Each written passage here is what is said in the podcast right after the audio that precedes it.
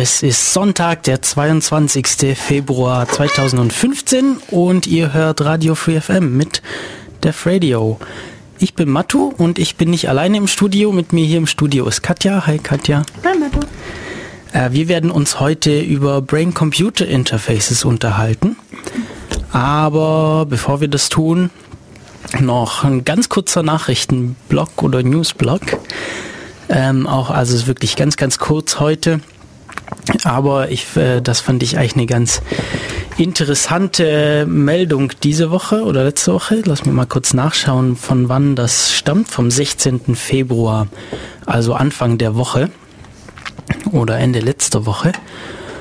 Und zwar kann man jetzt herausfinden, ob das GCHQ, also der, der britische Nachrichtendienst, Geheimdienst, äh, einen ausspioniert hat.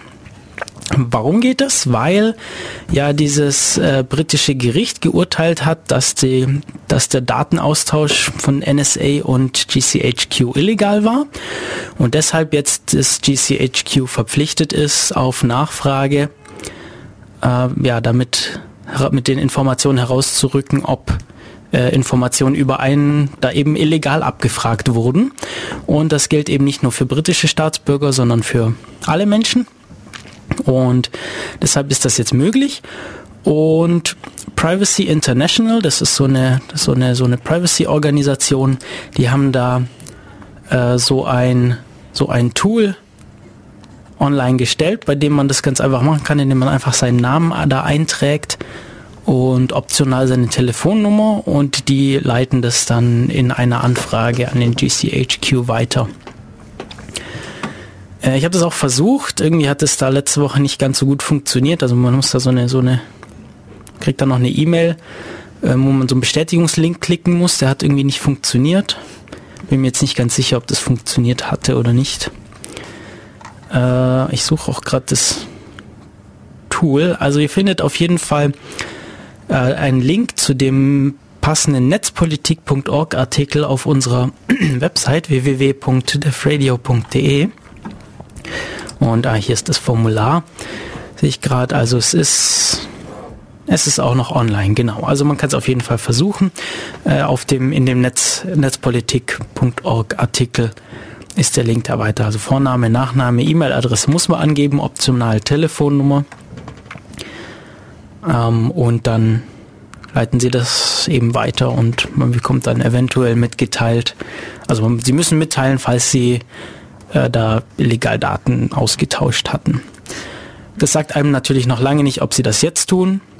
Oder halt erst nachdem du die. Oder genau, also das halt wirklich nur, nur über die Zeit, in der es noch, also irgendwann vor Dezember, als es noch illegal war. Ich glaube, mittlerweile haben sie es legalisiert, wenn ich es richtig mitbekommen habe. Ähm, ja, aber es ist auf jeden Fall mal eine interessante Sache und ich denke, dass sie jetzt auch einiges zu tun haben, damit diese Anfragen zu beantworten, hoffe ich zumindest. Ja, ansonsten, ja, mit dieser, mit unserer tollen weltweiten Geheimdienstsache geht's immer noch weiter. Ich meine, es tauchen immer wieder Sachen auf. Äh, jetzt hat aufgrund von Snowden-Enthüllungen hat sich diese Woche jetzt auch wieder gezeigt, dass, äh, dass Geheimdienstler in Netzwerke von SIM-Kartenherstellern eingedrungen sind, um eben die Kommunikation gar nicht erst entschlüsseln zu müssen, sondern einfach die Keys die, der, der Endgeräte sowieso schon zu haben. Ähnliches hat sich äh, neulich abgespielt mit Festplatten, also dass sie äh, die Firmware von Festplatten infiziert haben, so dass man also so dass so dass diese dann einfach ja, Daten weiterleiten äh, wo man natürlich überhaupt keine Chance mehr hat, wenn, wenn das in der Firmware der Festplatte ist, überhaupt keine Chance mehr hat, als, als Endanwender da noch irgendwas zu tun. Naja, aber da wollen wir uns gar nicht so lange drüber unterhalten. Wir werden zu unserem eigentlichen Thema kommen, aber vielleicht spielen wir noch kurz Musik nach, dem, nach diesem kurzen Nachrichtenblock und werden uns nachher über Brain-Computer Interfaces unterhalten. Jetzt aber erstmal die Band 7 mit Sonntags. Bis gleich.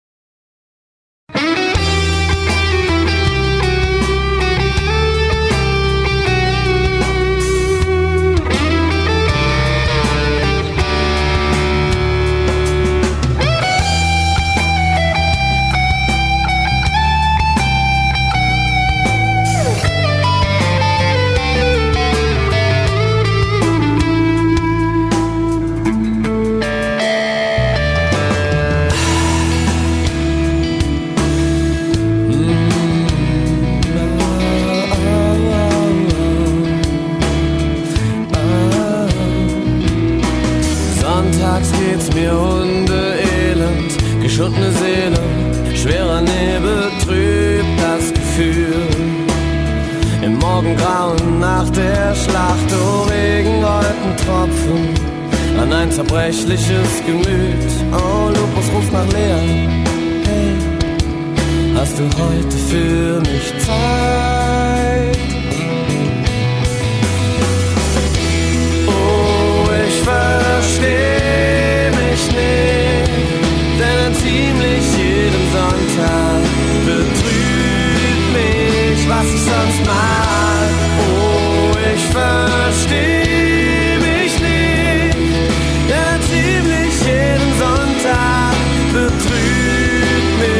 was ich sonst mag.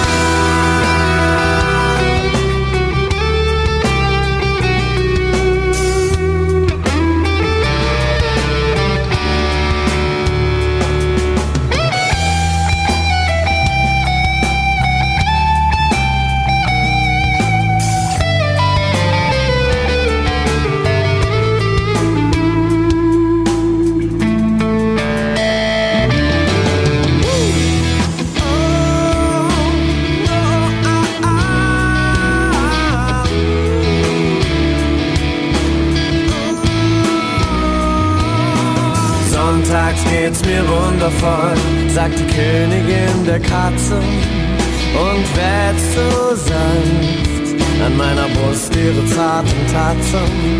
Das trübe Wetter glänzt in ihren ruhig dunklen Augen. Lea Schnutt für Lupus. Hey, vergisst du heute mit mir die Zeit?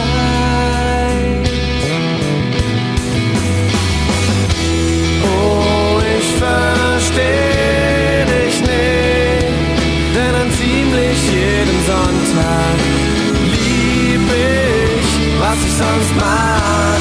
Oh, ich versteh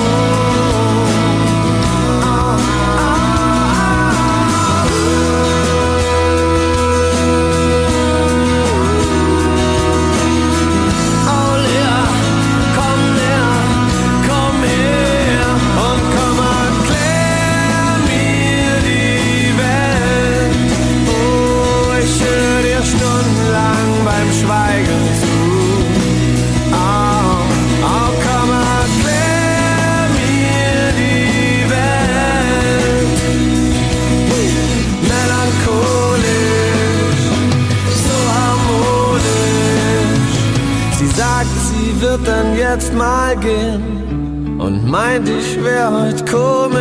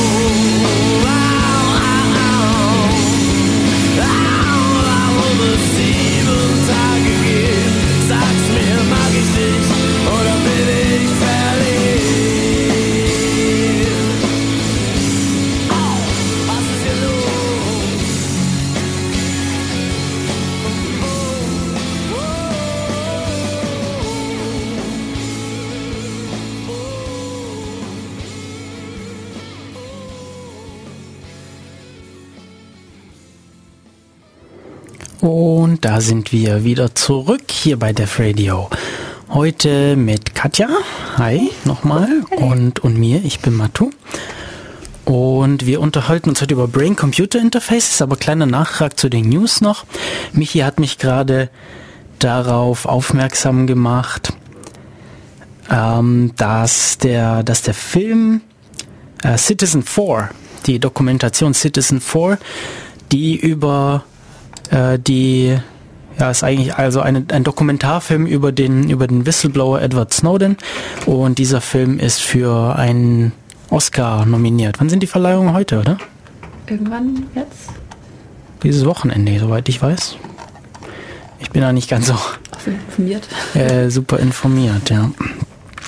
Naja, äh, bald auf jeden Fall und bin ich mal gespannt. Ich habe den leider noch nicht gesehen. Den gibt's schon, ja, muss es ja eigentlich, wenn der Oscar nominiert ist und so. Ja. Genau, dann äh, vielleicht äh, kurzer Hinweis noch, wir sind auch im IRC-Chat.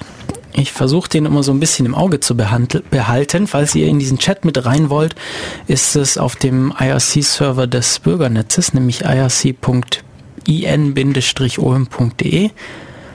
Äh, Im Channel Raute Dev Radio sind wir da. Ähm, genau. Und dann würde ich sagen, legen wir heute mal los. Äh, wir wollen noch einen kleinen Disclaimer einbauen.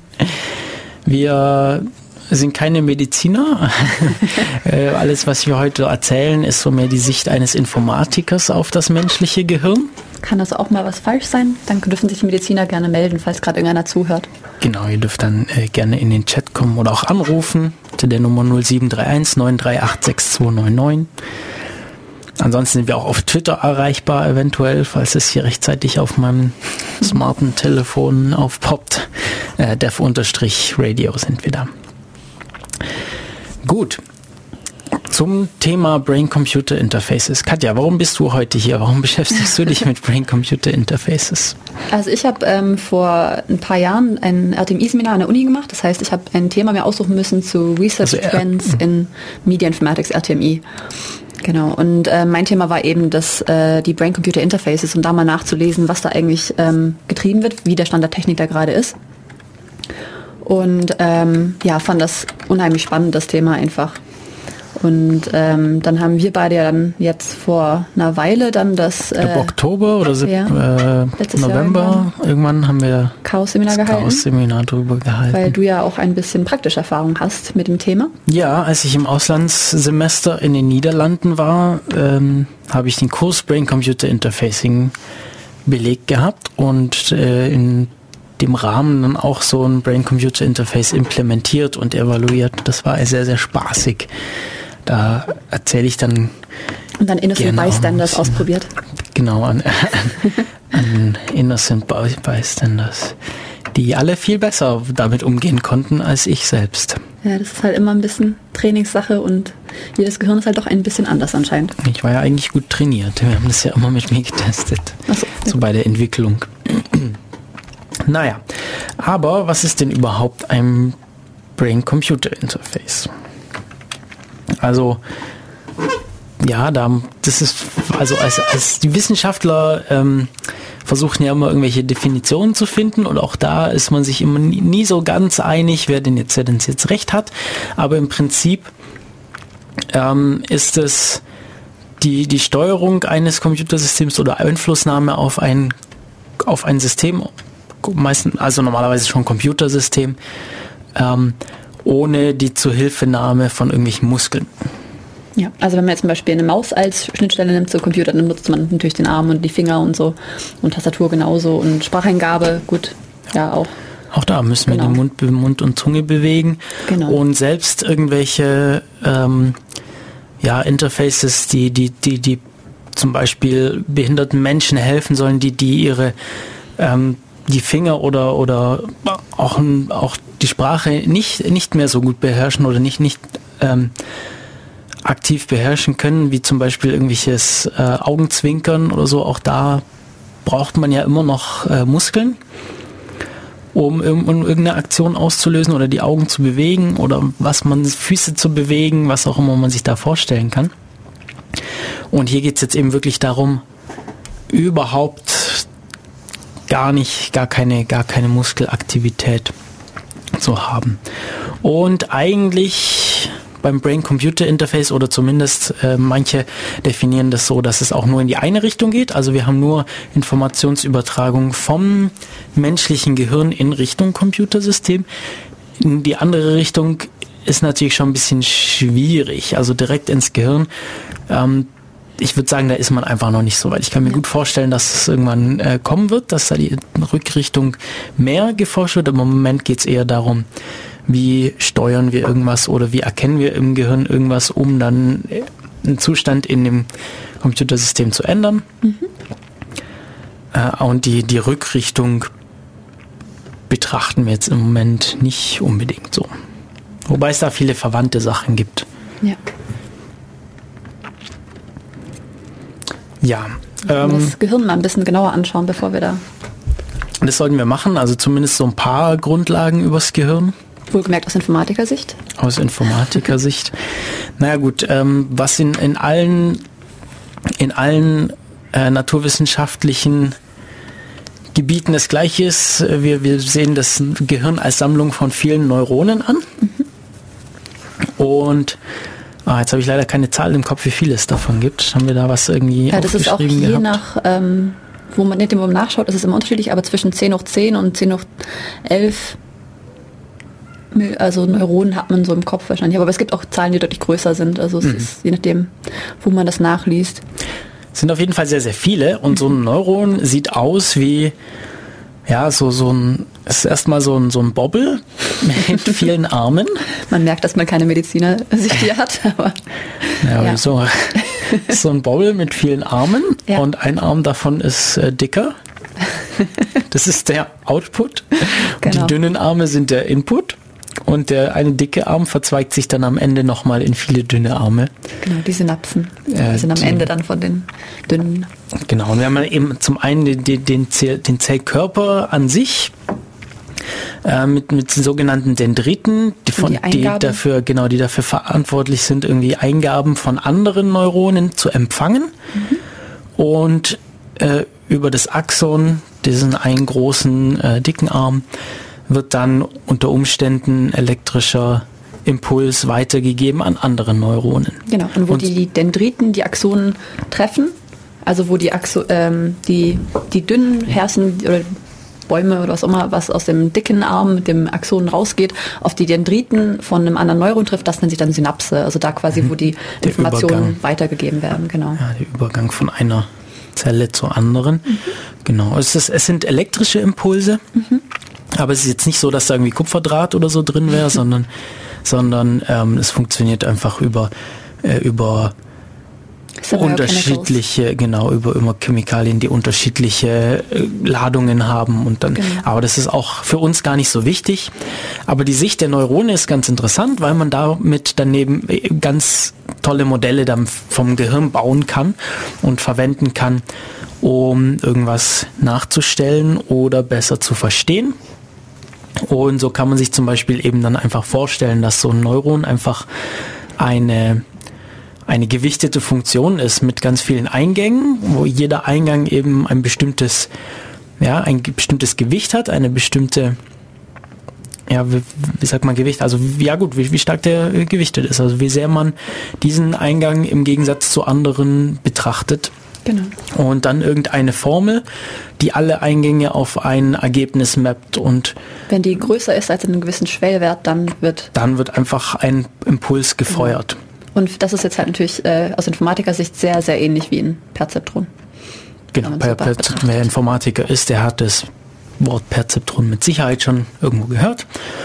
Und ja, so, so ein Neuron ist so für sich genommen ja eigentlich ziemlich einfach, aber dadurch, dass wir so unglaublich viele davon haben, Dadurch wird das Ganze so kompliziert und eben insbesondere durch die Vernetzung genau, kann es irgendwie sein, dass es rückgekoppelt ist ja. oder durch verschiedene Schichten geht. Also ich habe hier gerade stehen, dass ähm, die Synapsen, die an einem ähm, Neuron hängen, auch noch mal zwischen 10 hoch 3 und 10 hoch 5 irgendwie sein können. Okay. Also die Vernetzung ist wirklich sehr, sehr komplex im Gehirn. Und ähm, was wollte ich denn jetzt sagen? Ich weiß es nicht mehr. Nicht so wichtig. Ja, äh, also wir haben, wir haben wahnsinnig viele von diesen, von diesen Neuronen, die ganz stark miteinander vernetzt sind. Und trotzdem ähm, verstehen wir, also wir, wir, verstehen so ziemlich gut, was, was die einzelnen Neurone machen.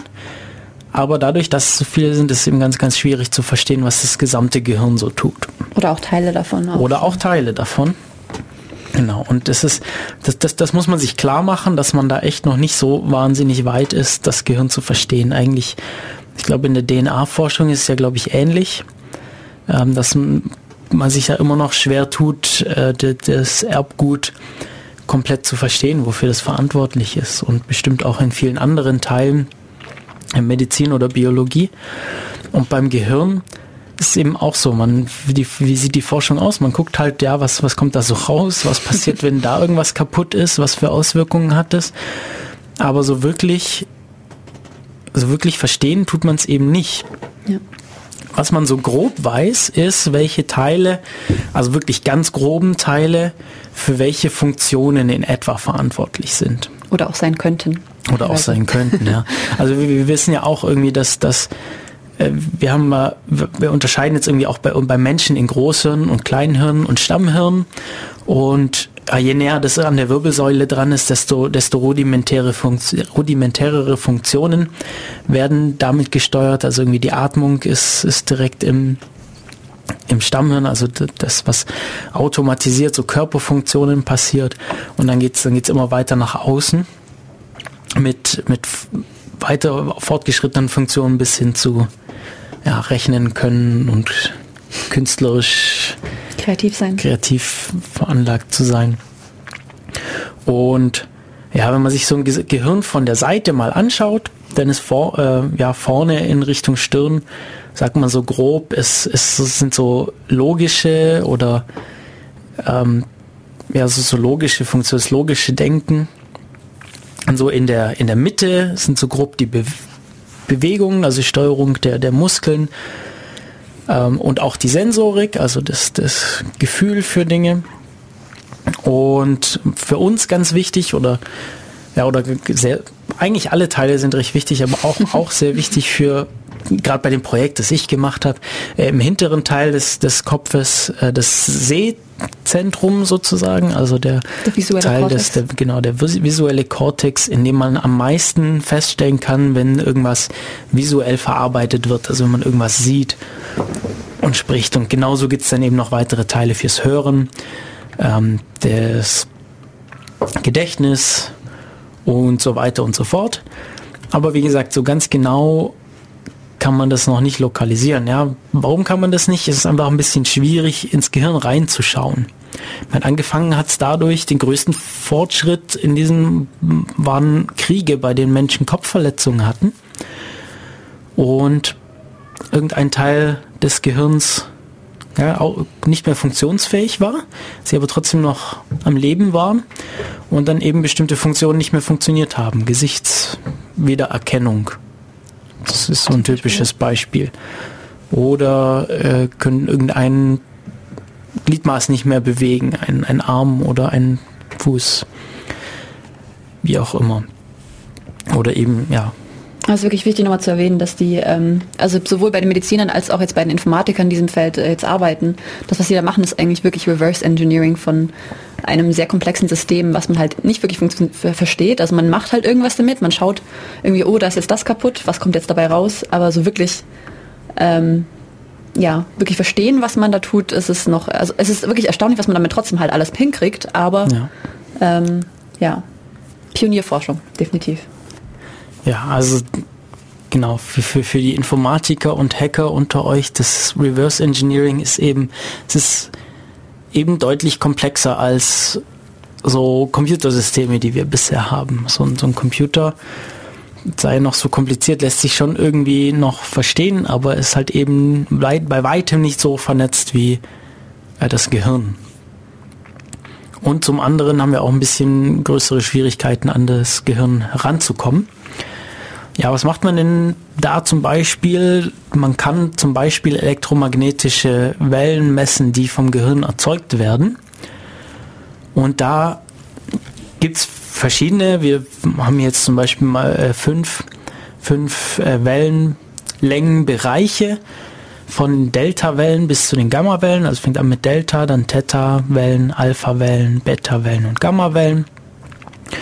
Und äh, die, ja, wer, wer schon mal mit, mit sowas zu tun hatte, äh, weiß, dass es eben auf bestimmte Frequenzen gemappt wird, diese, diese Bezeichnungen für das, das ist einfach nur Bezeichnungen für die, für bestimmte Wellenlängen und das, das Delta wäre dann eben von 0,1 bis 4 Hertz, Theta von 4 bis 8 Hertz, Alpha von 8 bis 13 Hertz grob, äh, Beta von 13 bis 30 Hertz und dann Gamma, äh, was, was über 30 Hertz ist.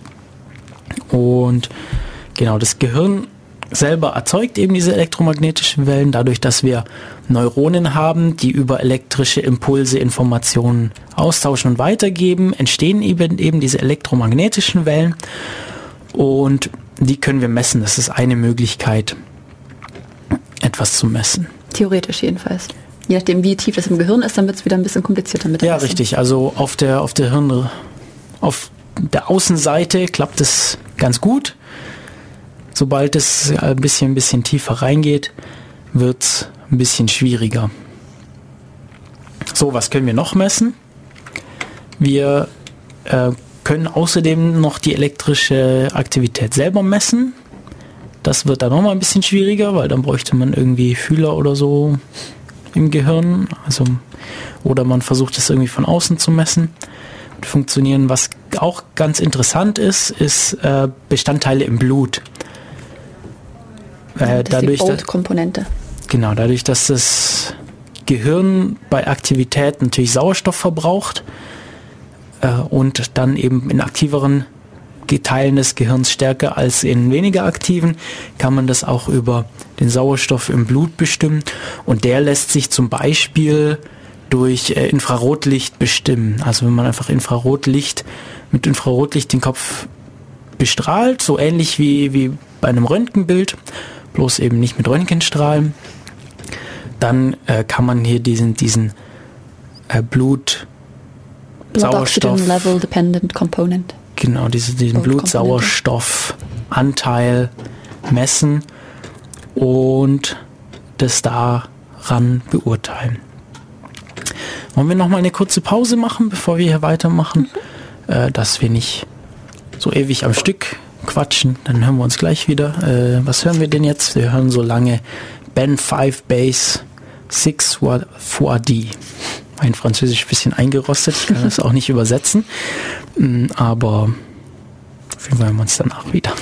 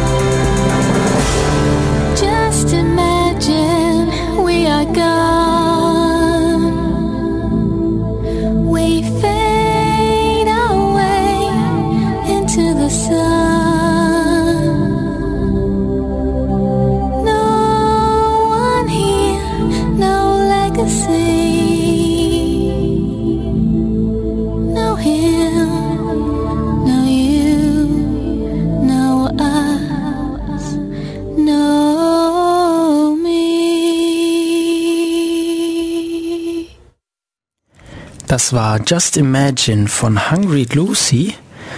Und ihr hört immer noch Radio Free FM mit Def Radio. Heute mit Katja und mir. Ich bin Matu und dem Thema Brain-Computer Interfaces.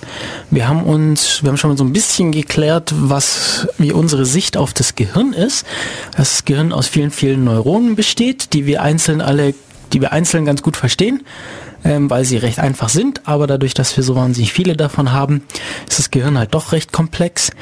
Ähm, es ist in Bereiche aufgeteilt, die so Funktionalitäten haben wie äh, Extremitäten steuern, äh, visuelle in, visuellen Input verarbeiten oder das Gedächtnis. Oder Atmen nicht vergessen. Das Atmen, ja. Und wollen jetzt ein bisschen genauer drauf einkommen, drauf drauf kommen. Drauf eingehen? Drauf eingehen, Dankeschön. Äh, wie wir denn Sachen im Gehirn überhaupt messen können, um diese Informationen für ein Interface auch nutzbar zu machen. Die elektromagnetischen Wellen hatten wir da schon angesprochen. Ähm, außerdem messen könnten wir auch Strom oder Bestandteile des Blutes. Und die elektromagnetischen Wellen, das ist das typische EEG, von dem bestimmt jeder schon mal gehört hat, die Elektroenzephalographie.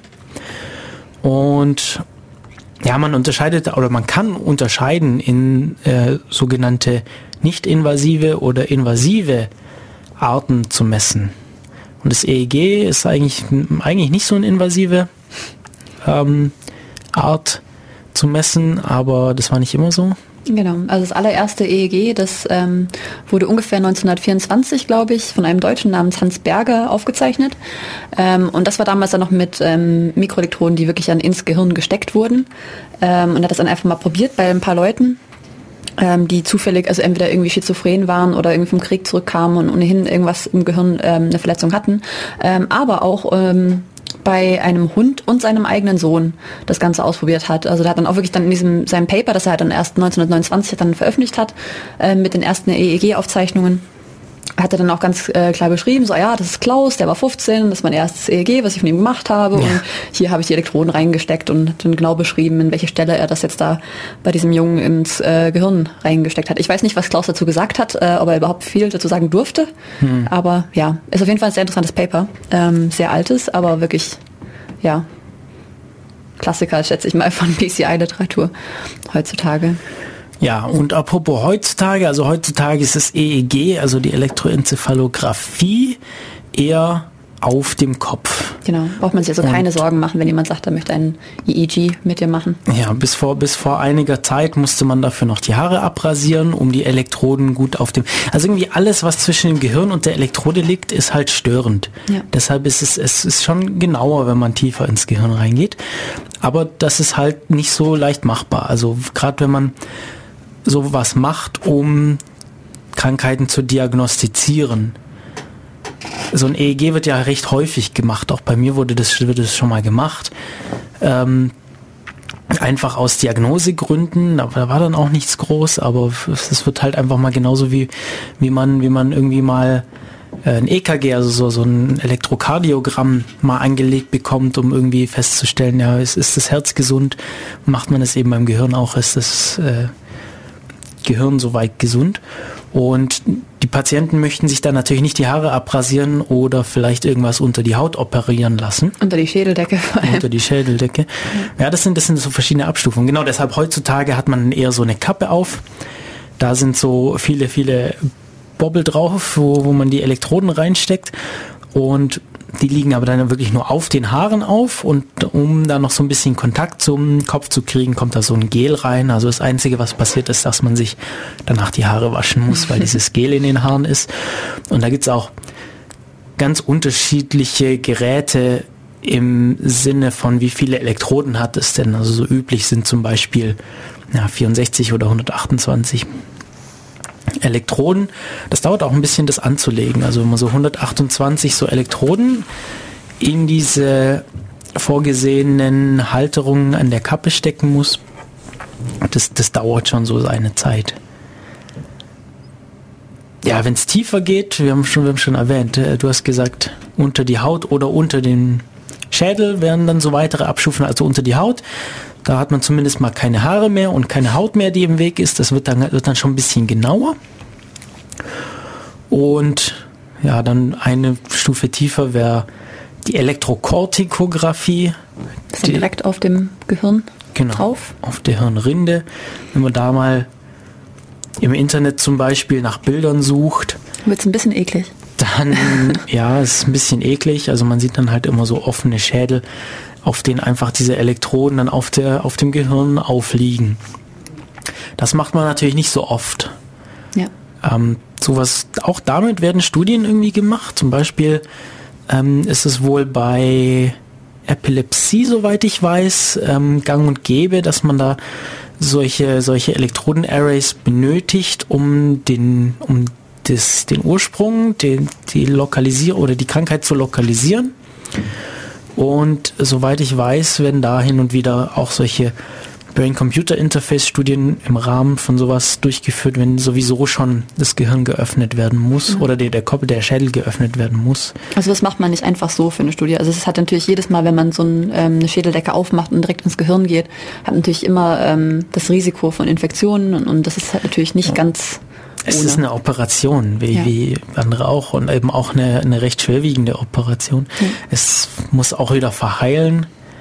Der Knochen ist ja dann auch ähm, der muss ja auch aufgemacht werden und dann ist eben an der Stelle ist man dann noch deutlich empfindlicher für lange Zeit, bis der, bis der Knochen wieder verwachsen ist. Ähm, deshalb macht man das nicht einfach so. Gibt es denn für andere Methoden noch? Also noch, man könnte natürlich noch tiefer ins Gehirn reingehen und dann wirklich Elektroden ins Gehirn stechen. Da hat man dann natürlich noch die Gefahr, dass man das Gehirn beschädigen genau. kann oder höchstwahrscheinlich sogar tut, weil einfach da so viele äh, Zellen miteinander verbunden sind der, und jede Verbindung, da hat ja irgendwie ihren Zweck. Also das Gehirn kann sich schon sehr gut selber regenerieren, wie ja. der Rest des Körpers auch. Ist sehr, sehr erstaunlich, aber trotzdem kann man dann natürlich viel kaputt machen. Allerdings hat man dann natürlich auch eine viel bessere ähm, Resolution am Ende, was man da für Daten herkriegt. Man hat natürlich, äh, ja, was ganz anderes, als wenn man beim EEG das macht, wo man halt dann sogar beim, beim Blinzeln dann Störelemente in seiner Aufnahme hat das stimmt. Ja, das ist, genau, das ist natürlich das Problem. Deshalb geht man tiefer rein, weil man eine höhere Auflösung braucht. Oder für, für viele Anwendungen. Irgendwie zum Beispiel, man kann auch nicht dem EEG unterscheiden, wurde der linke oder der rechte Fuß bewegt. Ganz zu schweigen von den Zehen, weil ähm, rechter und linker Fuß befinden sich zwar auf verschiedenen Gehirnhälften, aber beide in der Mitte des Schädels, sehr nah beieinander. Und dadurch, dass wir nur von außen messen, ja, mein, mein äh, Dozent in Niederlanden hat gemeint, es ist wie wenn man versuchen würde, vor einem Opernhaus zu stehen und da auszumachen, in welcher Besetzung wo welche, ähm, also die, die Sinfonie gespielt wird und welcher, welches Instrument gerade in welcher Besetzung da spielt. Und was gibt es denn da für andere Möglichkeiten? Es gibt dann natürlich sehr viele, die nicht so portabel sind wie ein EEG. Also man kann natürlich diese, diese Blutkomponente, wo wir vorhin ja gesagt haben, dass man das über ähm, Infrarot messen kann, kann man natürlich auch mit der magnetischen Resonanz äh, Imagery, fMRI. fMRI, also diese Röhren, genau. die man so kennt, entweder selber schon mal gesehen hat oder auch zumindest aus Filmen. Genau. Die Magnetröhr, magnetischen Röhren. FMRI. FMRI. genau. Auf jeden Fall, das ist ähm, auch nicht schlecht von der Auflösung, allerdings äh, ja. Von der räumlichen genau. Auflösung, genau. also man sieht sehr genau in den einzelnen Teilen, was passiert. Allerdings, wenn man sowas jetzt äh, für irgendeine Studie jetzt machen möchte, ist es natürlich, ja, man ist halt an dieser fetten Röhre drin, also man kann es natürlich jetzt nicht irgendwie durch die Gegend wandern oder so. Und die zeitliche Auflösung ist nicht so toll. Richtig. Also ähm, es dauert einfach, bis so ein Bild gemacht wurde und dann auch ausgewertet werden kann. Also so ein EEG, da können wir im Millisekundenbereich äh, Samples abgreifen und sehen die, die, die Veränderung nach, nach Millisekunden. Und beim fMRI dauert es schon an die Sekunde, bis so ein, ja. bis so ein nächstes Bild reingeht. Beim normalen MRI dauert es noch länger, also bis zu zehn Minuten irgendwie oder ja, durchaus mal zehn Minuten, die es da dauert, um so ein um das nächste Bild vom Gehirn zu haben. Und wenn man sich vorstellt, das jetzt als Interface für irgendein System, wenn man da irgendwie versucht, dem System irgendwas mitzuteilen, eine Eingabe zu geben, und dann muss man immer, wenn man zum Beispiel irgendeinen Buchstaben auswählt zum Tippen, äh, zehn Minuten warten muss, bis die Reaktion kommt, dann ist es, glaube ich, schon sehr frustrierend. Ja, das wäre nicht ganz so. Ähm, gut. Was sind denn so die besten Systeme? Was möchte man denn eigentlich verwenden? Naja, vermutlich etwas, was sowohl schnell als auch äh, eine gute räumliche Auflösung hat. Wir haben schon das ECOG, also die Elektrokortikographie angesprochen. Dafür muss man halt das, den Schädel aufmachen. Und was es noch gibt, ist die Magnetoenzephalographie. Das sieht witzig aus. Also das ist wahrscheinlich ein bisschen schwierig sich vorzustellen. So ein bisschen wie so eine Haartrockenhaube. Sehr stylisch. Bloß in riesengroß. Also man hat praktisch so einen Helm auf dem Kopf, der aber nochmal dann zwei Meter hoch und ein Meter breit ist. Also auch nicht so ganz portabel. Also man trägt den auch nicht. Der ist natürlich irgendwie an der Wand befestigt oder an der Decke. Ähm, hatte aber halt so einen riesigen Klotz oben dran. Also wie in einem sehr futuristischen Friseursalon. Quasi. Yeah. Oder ja. Äh, und diese Geräte sind auch in der Lage, sehr hoch aufzulösen und sehr schnell. Und ganz schlecht ist irgendwie. Ich habe ganz vergessen, wofür Spect steht. Spektrograph. Ich, ich, ich suche das mal. Kurz. Spect, das war auch irgendwie, nicht Spektra. Spect.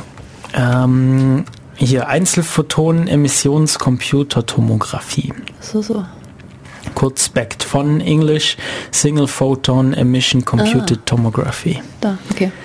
Ja, gut, aber dann wird es wahrscheinlich eh vermutlich nicht so häufig eingesetzt für den BCI-Gebrauch. Ja, und es ist auch problematisch, weil man braucht auch magnetisch abgeschirmte Räume, soweit ich weiß dafür. Also es ist nicht nur das Gerät an sich, ist sehr, sehr un, äh, unhandlich. Un, unhandlich, sondern auch der Raum muss entsprechende ähm, ja, Gegebenheiten erfüllen, damit man es überhaupt verwenden kann. Nämlich braucht so eine magnetische Abschirmung, um nicht.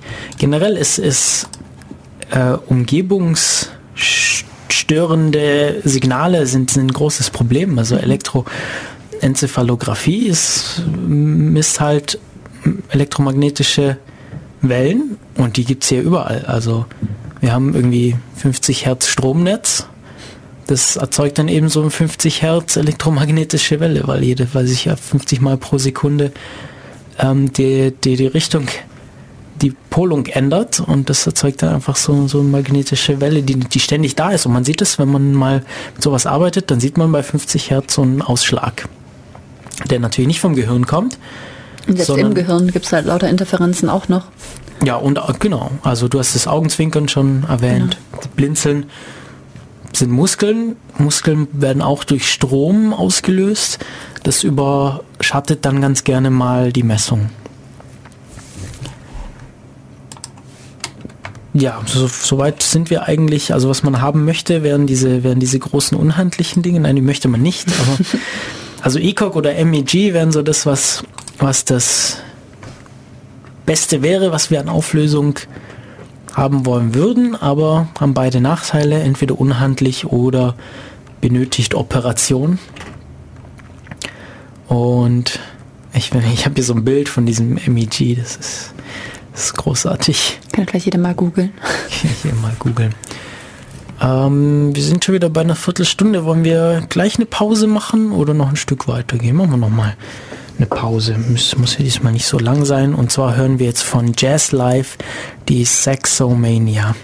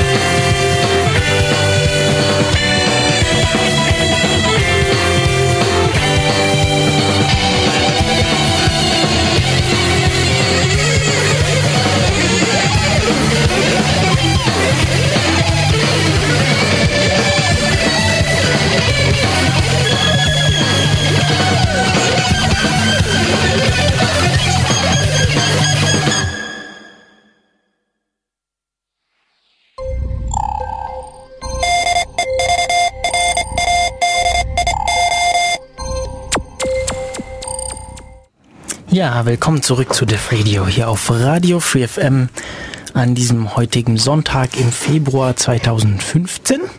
Wir reden mit Katja, also ich rede mit Katja mhm. über Brain-Computer Interfaces. Kurze Zusammenfassung des bisher ähm, bearbeiteten, des bisher behandelten. Wir haben uns, wir haben geklärt, was ein Brain-Computer-Interface ist, ähm, nämlich etwas, dem wir auf ein Computersystem Einfluss nehmen können, ohne irgendwelche Muskeln äh, zu, zu verwenden. Wir haben uns das Gehirn angeschaut, die Bereiche des Gehirns und wie wir im Gehirn Aktivität messen und haben da schon über ja, die äh, das beliebte, die beliebte Elektroenzephalographie gesprochen, die einfach, einfach Elektroden auf dem Kopf, mit dem man elektromagnetische Strahlung im Gehirn messen kann. Und es gibt dann so äh, lustige Bilder. Ähm, ja, man ist, es sind ja relativ viele Elektroden häufig, also zumindest in der Forschung und in der Medizin sind es, sind es, sind es viele Elektroden, typischerweise 32 oder 64 oder so. Und da hat man diese Bilder, die man bestimmt auch schon mal gesehen hat, einfach so, so Bild mit so, mit so Wellen drauf, wo dann lauter, wo dann das Signal so, so, so Spikes hat und Zeugs. Und äh, daran kann man dann ganz tolle Aussagen über das Gehirn treffen. Interessanterweise, und vieles kann man da eben auch nicht sagen. Ähm, aber das gibt es nicht nur in der Forschung und in der Medizin, also so Forschungsgeräte und, und, und medizinische Geräte, die sind wahnsinnig teuer. Ähm, also so, so günstige Forschungsgeräte, ich glaube, da geht es ähm, also mindestens fünfstelligen Bereich los würde ich jetzt mal so grob schätzen. Ja, so nagelt mich da nicht fest auf diese Aussage, aber das würde ich in etwa sagen. Aber es gibt auch, es gibt auch so Endbenutzer-Consumer-Geräte. Die haben dann viel weniger Elektroden, weil man muss es ja auch irgendwie sinnvoll aufsetzen können. Soll nicht irgendwie eine Stunde dauern, dieses Gerät anzulegen. Und man möchte sich vielleicht dann auch nicht jedes Mal äh, danach die Haare waschen müssen oder so. Deshalb gibt es Geräte mit viel weniger Elektroden, die auch irgendwie benutzerfreundlicher sind. Diese Geräte haben halt irgendwie die Probleme, dass da die Auflösung dann halt noch schlechter ist, ähm, die störungsanfälliger sind und das ist ein bisschen schwierig. Also aber ihr könnt mal, ihr könnt mal im Internet suchen, da gibt es irgendwie schon so, so Geräte, irgendwie zwei, drei oder auch irgendwie 15, 20 Elektroden haben und mit dem man dann zum Beispiel Computerspiele steuern kann. Die müssen dann natürlich dafür entwickelt sein, um, um, diese, um die Signale auch irgendwie zu äh, auszuwerten und zu verwenden als Input. Aber es gibt es auf jeden Fall. Oder auch für Sportaktivitäten. Ich habe da äh, einen coolen Vortrag gesehen von einer niederländischen Firma, die so ein, also das war eher ein Forschungsgerät, aber die halt für, für ja, im Bewegung und so, so, so, ein, so ein portables EEG entwickelt haben, dass man in so einen Laufrucksack packen kann. Also ich kennst du diese, diese flachen Rucksäcke, die man so zum Laufen mitnehmen kann oder die so Sportler ja. bei sich tragen, also so ganz flache mm, und nicht viel reinpasst, aber da ist halt so ein kleines Netbook drin, das aufzeichnet und, und eben die, die, die Software-Seite macht und so ein Verstärker, der dieses, die, diese EEG-Elektroden Signale verstärkt und das ist eigentlich so das, was man typischerweise hat. Also man hat eben, wenn, wenn man vom Gehirn geht, dann ist das Gehirn, dann, dann irgendwo auf dem Kopf sitzen die Elektroden, beziehungsweise man hat dann noch so eine Kappe auf, die die Elektroden an der Stelle, die man sie haben möchte, hält. Und dazwischen ist noch so ein bisschen Gel zwischen Kopf und der Elektrode und dann kommt ein Kabel zum Verstärker beziehungsweise äh, Analog-Digital-Wandler. Also das ist so irgendwie so ein so ein, normalerweise ein so ein Gerät, das ja die, die Signale nimmt, umwandelt und dann digital an einen Rechner weiterleitet. Und diesem ja, wie groß sind die? Das sind, das sind halt so, so Kasten, so, so 30 mal 20 Zentimeter große Kästen, nicht unbedingt so handlich. Die brauchen auch ziemlich viel Strom, ähm, die haben deshalb meistens recht große Akkus dran. Man möchte die nicht unbedingt an die, an die Steckdose anschließen, aufgrund der Störungen, die dann zusätzlich durch den elektrischen Strom da eingeführt werden würden. Ja, und diese Firma hat das halt irgendwie alles ein bisschen handlicher gemacht. War ich ganz nett. Da gibt es schlimmere Prototypen. Also im HCI-Bereich, wenn da irgendwelche Projektionsprototypen ähm, gebastelt werden, dann sieht das teilweise wirklich aus, als würde er irgendwie für ein Jahr lang in den Dschungel ziehen mit dem ganzen, ja. irgendwie zwei Rucksäcken und noch ein Bauchrucksack oder sonstiges und Kabel hinten dran und ja. Ja, das, das haben sie, glaube ich, auch mal gemacht, mit einem langen Kabel, das sie hinter sich ja. hergezogen haben. Und beim Joggen dann irgendwie. Jetzt äh, ist es portabel. So Gehirn, äh, ja, alles klar. Ja, und äh, ja, ich finde es immer cool auf diesen, auf diesen Werbebildern für diese Geräte sind immer irgendwelche ganz hübschen Frauen, die das tragen, dann so ganz mysteriös abgebildet. Da lässt sich das am besten messen, Motto. Ich habe hab auch so, ein, so einen Vortrag von einem, von einem amerikanischen Wissenschaftler, äh, der bei uns zu Gast war in der Vorlesung. Er hat dann auch gemeint, so ja, er erzählt dann immer, wenn er Leute für Studien sucht, erzählt er dann immer so, ja, und das äh, EEG macht sexy und dann hat er eben so ein Bild gezeigt von so einer ja, nackten Frau, die so ein EEG hält, was einfach so, so, so, so ein Werbefoto war von so einer Packung. Ich meinte so, ja, das bin nämlich ich eigentlich. Gute Verwandlung. Ja, genau. Dadurch, dass er das EEG aufzieht, wird man schön. Ja, was messen wir denn? Wie im Gehirn. Also wir haben Frequenzen. Genau, wir, wir haben, wir haben, also wenn wir das EEG, wenn wir dieses Signal haben, was sind denn diese Artefakte? Na gut, zum einen sind die Artefakte teilweise, eben wie gesagt, durch das Blinzeln kann das ja schon auch schon kommen. Dass man dann einen Ausschlag hat von irgendwas, je nachdem, wo man halt misst. Und ähm, wir können das Beispiel vielleicht anschauen von Event-Related Desynchronization und Synchronization, ERD, ERS. Mhm, das könnten wir eigentlich gleich mal einschieben. Genau, also da hat man das zum Beispiel, ähm, wenn man ähm, eine Hand bewegt oder ja, oder sich allein schon nur vorstellt, eine Hand zu bewegen, ähm, dann gibt es in verschiedenen Frequenzen ein paar Ausschläge. Und zwar fängt dann eine äh, Neuronengruppe, also es sind dann meistens eher so Bereiche, ähm, die gleichzeitig anfangen ähm, zu senden quasi, die gleichzeitig ausschlagen. Und das ist dann eine Event-Related Synchronization, weil die halt gleichzeitig das machen. Und ähm, bei einer solchen Bewegung ähm, gibt es dann zum Beispiel schon, bevor man sich bewegt, gibt es schon einen ähm, Event-Related Decrease in der Mu, im Mu-Rhythm. Also Mu ist eine der, eine der Frequenzbereiche. Genau. Ähm, und das ist dann, wird, erreicht seinen Peak der, von diesem Desynchronization zu der Zeit, wo man sich bewegt wo man anfängt sich zu bewegen und wenn die Bewegung aufhört, geht sie wieder zur Baseline zurück. Und wenn man sich bewegt, gibt es auch gleichzeitig noch eine Event-Related Synchronization in der Gamma ähm, und Beta ähm, Rhythmus. Hm. Genau. Das heißt, man kann tatsächlich im Gehirn schon ähm, die Bewegung feststellen, bevor die Bewegung unternommen wird.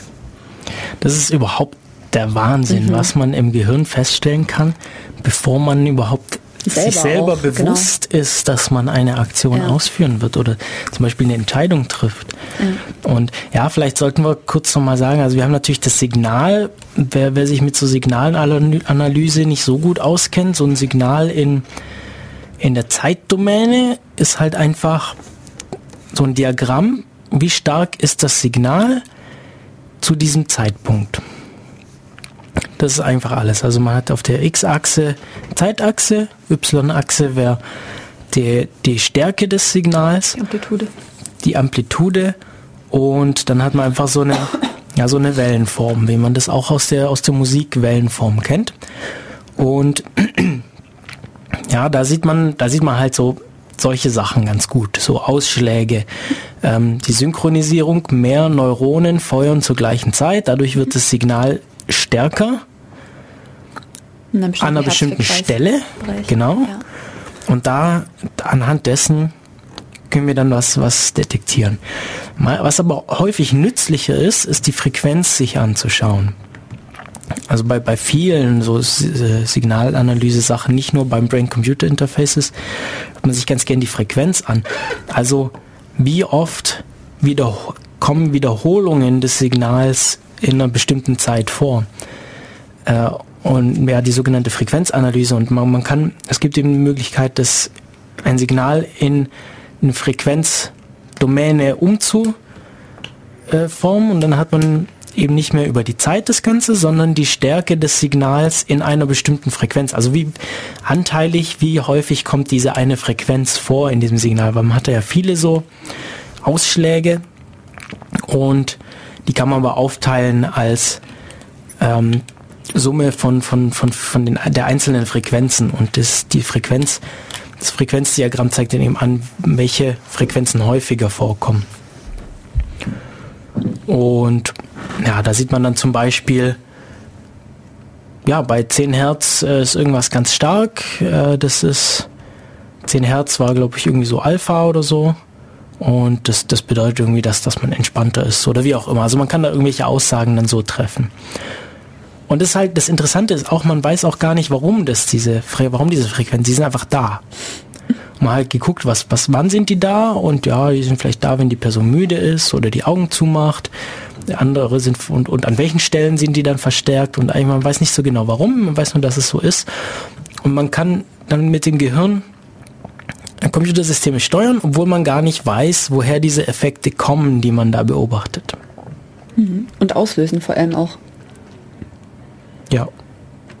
Ach so, ja, genau, stimmt. Wir können auch so Effekte auslösen. Und das wird halt sehr häufig dann als, ähm, als Ansatzpunkt genommen, um dann eben auch Dinge zu steuern dann im System.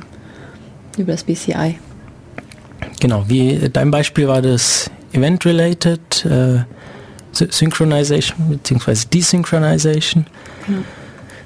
Event-Related, weil ein Event auftritt. Was ist zum Beispiel so ein Event? Zum Beispiel die Bewegung vom rechten Arm, sei es äh, tatsächliche Bewegung oder auch eine vorgestellte. Und das, das können wir detektieren.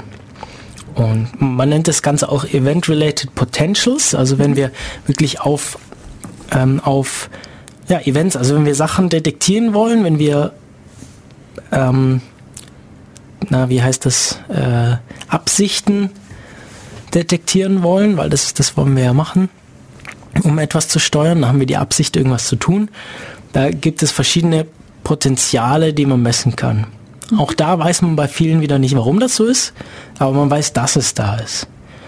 Und dann gibt es zum Beispiel, jetzt, jetzt, wenn man sich nur das Signal wieder in der Zeitdomäne anschaut, dann sieht man halt, ähm, wenn irgendein Ereignis auftaucht außerhalb des Körpers, also nicht selber irgendwas, sondern irgendwas, man beobachtet irgendwas, hört auf, hört, hört auf irgendwas und da passiert irgendwas, also keine Ahnung, lauter Knall plötzlich oder man fährt Auto und die Ampel vor einem wird rot, dann sind das alles Ereignisse, die man im Gehirn verarbeitet und dann weiß man oder dann hat man hat man festgestellt, man kann in diesem EEG-Signal Ausschläge messen.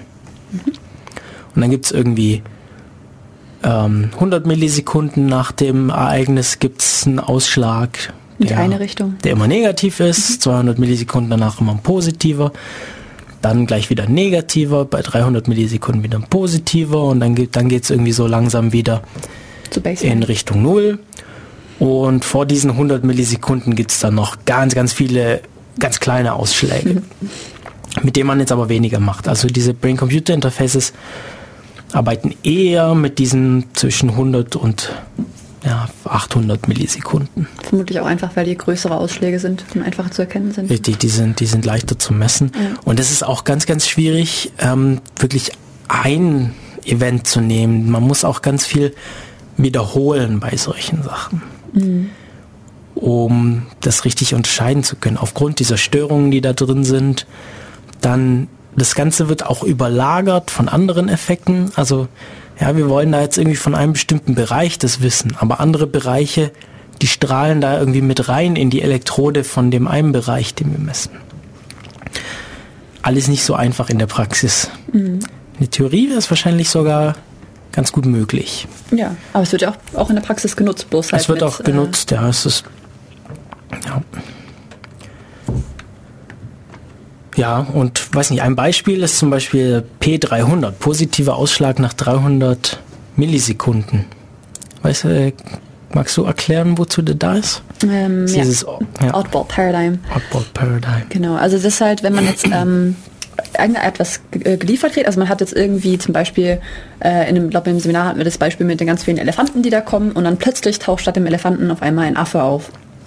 Ähm, kann natürlich irgendwas komplett anderes sein, wie zum Beispiel ähm, irgendwelche Äpfel in einer bestimmten Farbe und plötzlich taucht ein Apfel in einer anderen Farbe auf, irgendwelche Steuerelemente. Also irgendwas, was rausfällt aus der Reihe und ähm, deswegen halt auch das Oddball Paradigm, weil es halt etwas ist, was ähm, nicht in das reinpasst, was man erwartet. Und dann ähm, wird eben nach 300 Millisekunden dieser P300-Ausschlag zu sehen sein. Also der ist, der ist zwar immer da bei jedem Event, aber wenn es irgendwie aus der Reihe fällt, dann ist er besonders stark. Genau. Und das kann man dann eben besonders gut messen. Und damit kann man zum Beispiel schon eine Tastatur realisieren. Genau. Wie würde man das machen? Gut, dann müsste man halt anfangen, ganz viele Sachen zu zeigen und dann Ge das, was man, ähm, worauf man wartet, wenn man jetzt zum Beispiel ein A eintippen möchte, das wird dann einen höheren Ausschlag. Ja, also es gibt ja zum Beispiel so, so blinkende Tastaturen und da blinken mhm. die Buchstaben nacheinander auf. Man wartet die ganze Zeit darauf, dass der richtige aufblinkt und dann passiert das und das ist außer der Reihe.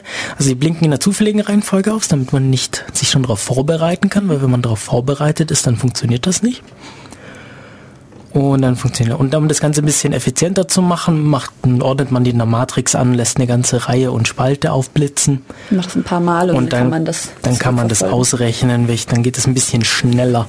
Wobei also schnell immer noch relativ ist. Also genau, wir, wir reden bei solchen Brain-Computer-Interfaces von ein paar Zeichen pro Minute, die man da eingeben kann. Also fünf, sechs, zehn Zeichen pro Minute, die man mit so einer Tastatur eingeben kann. Ähm, da sind wir noch nicht so bei so wahnsinnig großen Geschwindigkeiten. Wobei man da vielleicht auch dazu sagen sollte, dass wenn man das jetzt wirklich als, ähm, als Eingabesystem nimmt für Leute, die wirklich sich gar nicht mehr bewegen können und auch nicht mal mehr irgendwie Augen blinzeln können oder so, ähm, selbst, also wenn man da einfach nur irgendeine Form von Kommunikation ermöglichen kann für die, dann ist es natürlich trotzdem gut, auch wenn das jetzt ein paar Minuten braucht. Das, das macht trotzdem einen unglaublich großen Unter also, ähm, Unterschied in der Quality of Life, die man denen ermöglichen kann hm. oder könnte, wenn man solche Systeme vielleicht auch einigermaßen portabel und äh, einsatzbereich irgendwie. Es gibt ja auch ein bisschen äh, welche mit bisschen größere Bitrate, die ein bisschen mehr genau. Informationen pro Minute übertragen können. Kommen wir gleich zu. Ich möchte vorher noch das N400 ansprechen, weil ich das ganz cool finde. Das wäre zum Beispiel so. Das ist mein Favorite. Ja, also Wann tritt das auf? Dieses Beispiel ist natürlich ein bisschen schwer, weil man das eigentlich lesen sollte, aber ich lese jetzt einfach mal diesen Satz hier vor, den wir hier haben. Ganz langsam.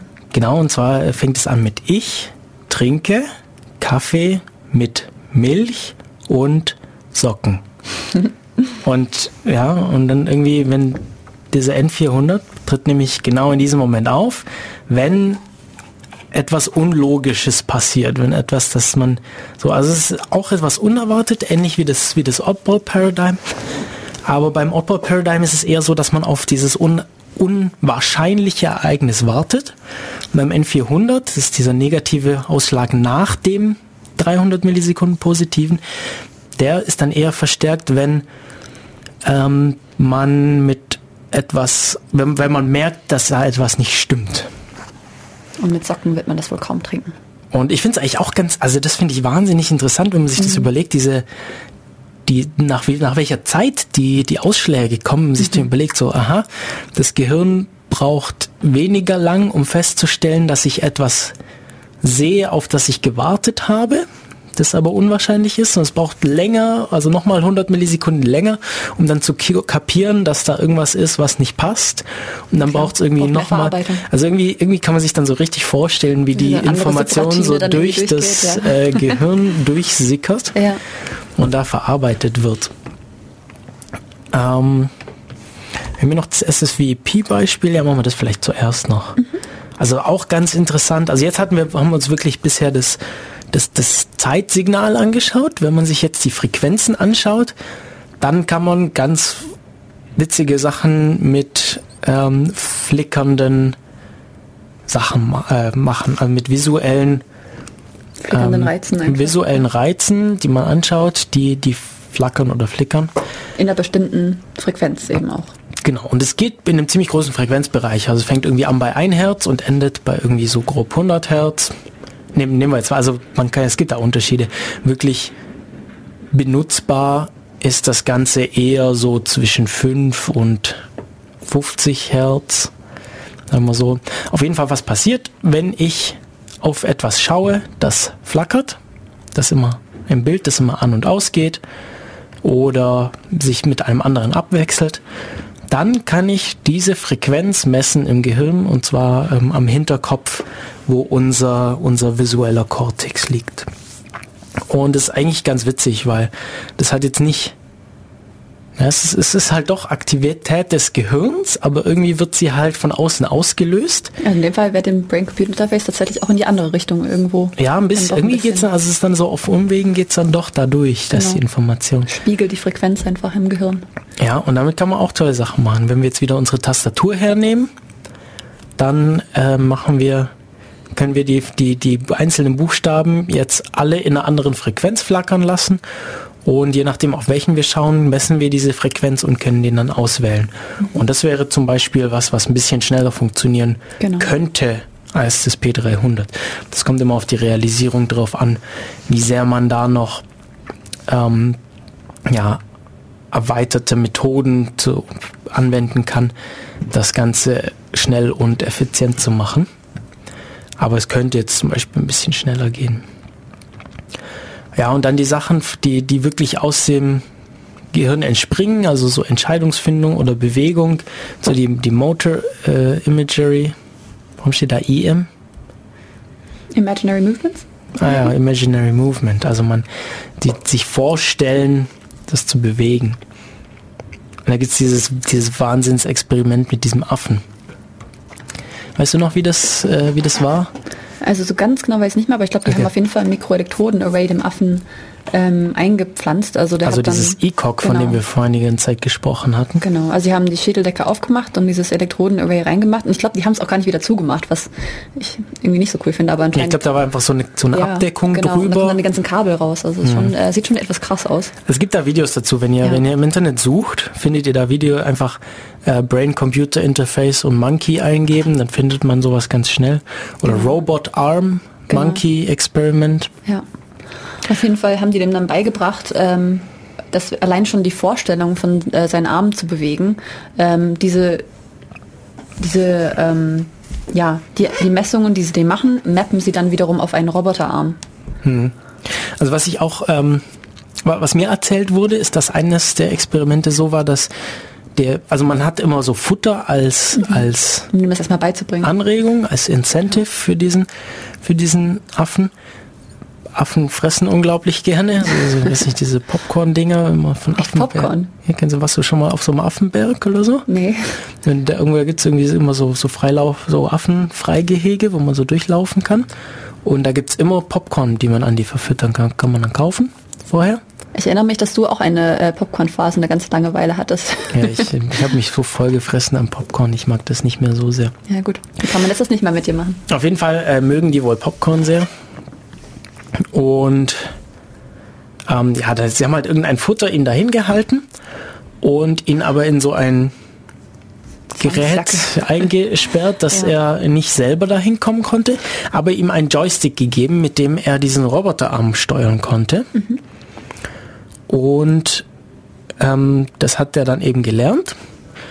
Und dann aber zusätzlich noch dieses EEG verwendet. ECOG.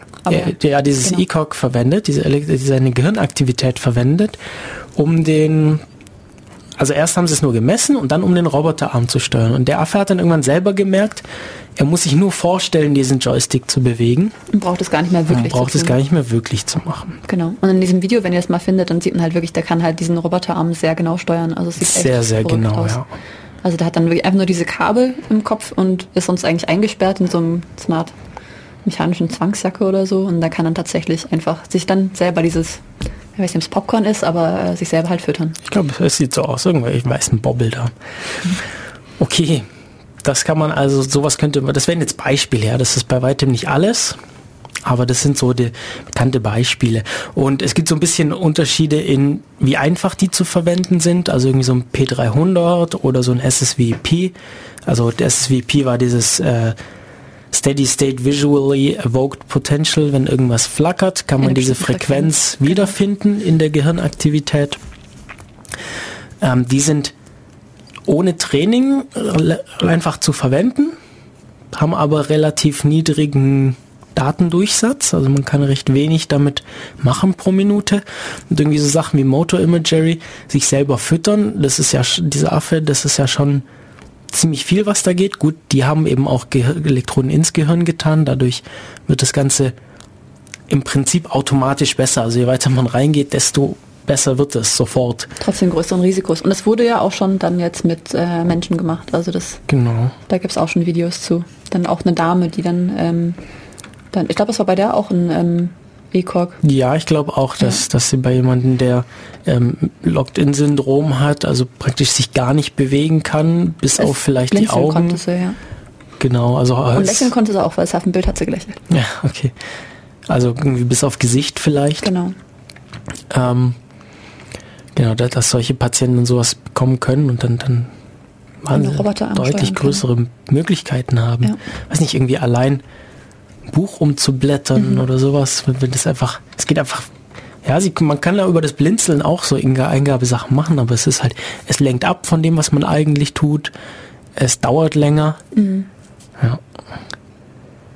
Ähm, ja, aber dieses Motor Imagery oder Imaginary Movements, diese Brain-Computer Interfaces, die brauchen eben mehr Training. Mhm. Also man muss viel trainieren, um das zu machen. Es gibt eben auch Studien dazu und häufig sind die Studien dann so, dass man eben über Wochen und Monate erstmal trainieren muss, um dann wirklich mit diesem System umgehen zu können. Es gibt dann zum Beispiel auch so Spiele, wo man Hubschrauber steuern muss. Dadurch, dass man sich vorstellt, dass man rechte oder linke Hand bewegt.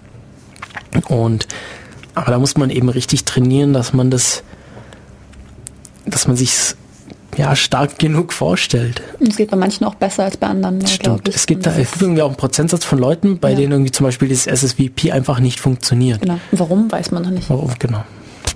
Ist halt so. Ja. Ich würde sagen, wir machen noch mal eine Musikpause. Mhm. Ich sollte vielleicht auch mal wieder in den Chat reinschauen, ob da eigentlich mal jemand was dazu schreibt. Nee, gibt es jetzt nicht mehr dazu. Es gab mal die Frage ähm, zur Musik, was für Musik da gerade gespielt wurde. Da vielleicht der kurze Hinweis, ich habe die Lieder von heute alle auf die Website zur Sendung, also www.defradio.de gestellt. Da müsst ihr auf, dann auf Sendeplan und dann auf die zweite Seite, weil da noch so viele im Sendeplan sind. Die heutige Folge ist Nummer 285. Und da ist die, da ist die Playlist drin. Und alles, was wir heute spielen, könnt ihr auf jamendo.com finden. Das ist diese Plattform für freie Musik. Also GEMA-freie Musik. Mhm. Und daher kommt auch das nächste Stück. Und zwar ist es von Maya Philippi und heißt Stories from, Stories from Emona 1. Und dann kommt noch Stories from Emona Nummer 4. Kommt dann auch noch. Bis später.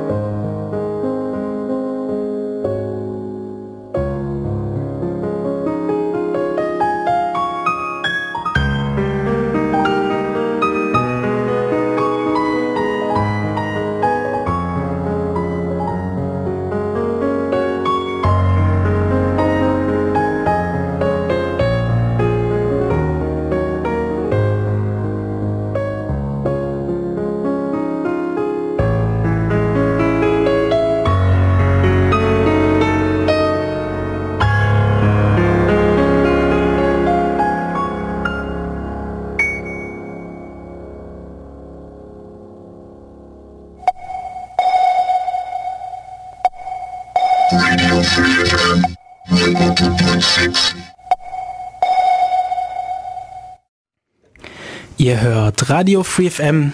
Hier ist die Sendung Def Radio. Hier unser Thema heute Brain-Computer-Interfaces. Und wir hatten gerade während der Musikpause hat mich äh, der Rudolf angerufen und mir nochmal darauf hingewiesen, es gibt auch Open Source Software, mit der man rumspielen kann. Da hat man dann leider noch keine äh, Hardware dafür. Man braucht dann natürlich noch EEGs oder andere Hardware, um das zu verwenden. Aber dann haben wir schon gesagt, es gibt auch Consumer-Geräte, die man verwenden kann, die leider dann ja nicht immer so gute Ergebnisse liefern. Aber gibt's auf jeden Fall auch. Und äh, eine dieser Open Source Software wäre zum Beispiel OpenWipe, ähm, französische Open Source Software für eben Realtime äh, ja, Brain-Computer Interfaces. So, wenn man da so ein bisschen sucht in so Foren, dann findet man recht schnell was. Irgendwie BCI 2000 wäre dann noch so ein Beispiel. Mhm. Es gibt auch viele MATLAB-Toolboxen, die man verwenden kann, einige davon frei verfügbar. Und so kann man damit ein bisschen rumspielen.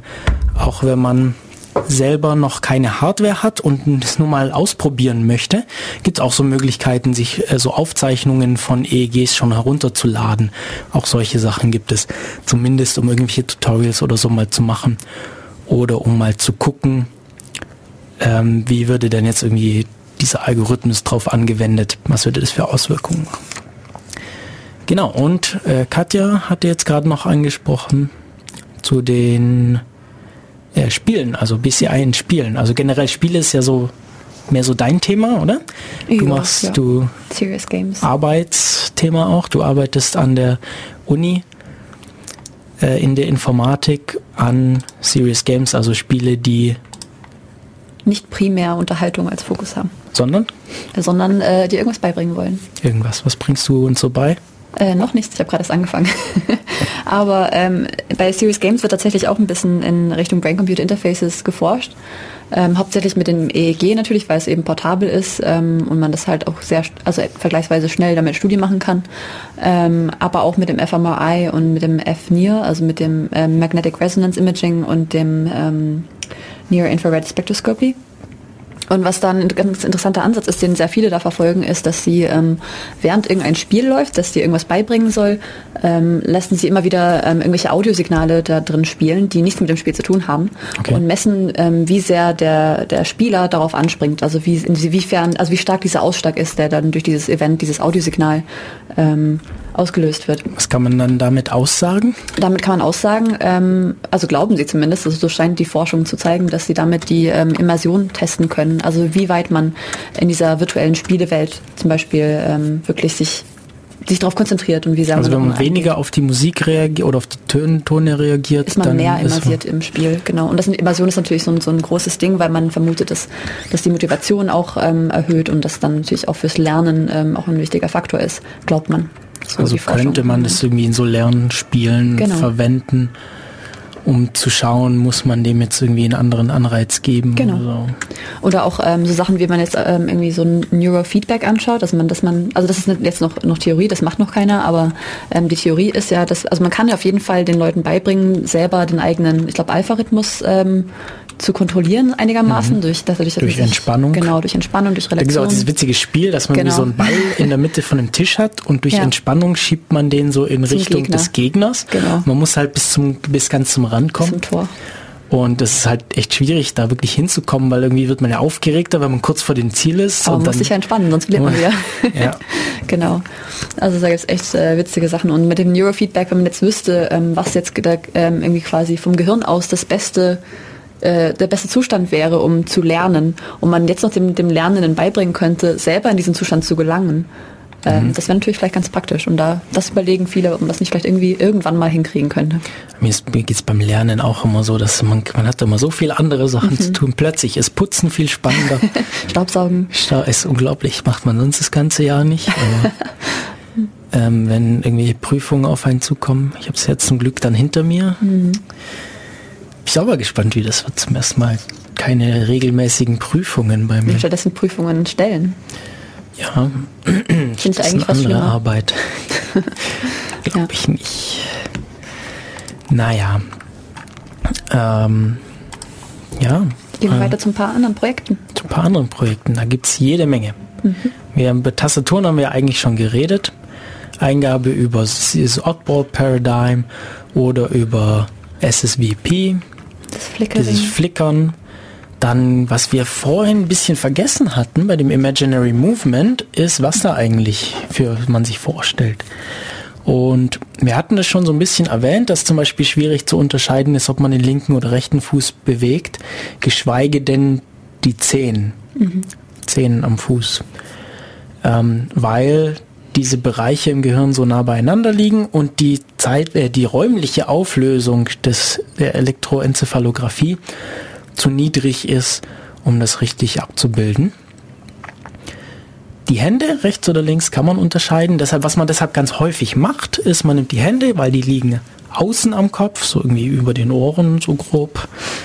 Ähm, ja, zumindest auf den Außenseiten der beiden Hirnhälften. Deshalb kann man auf der linken Hirnhälfte Aktivität der rechten Hand feststellen und auf der rechten Hirnhälfte Aktivität der linken Hand.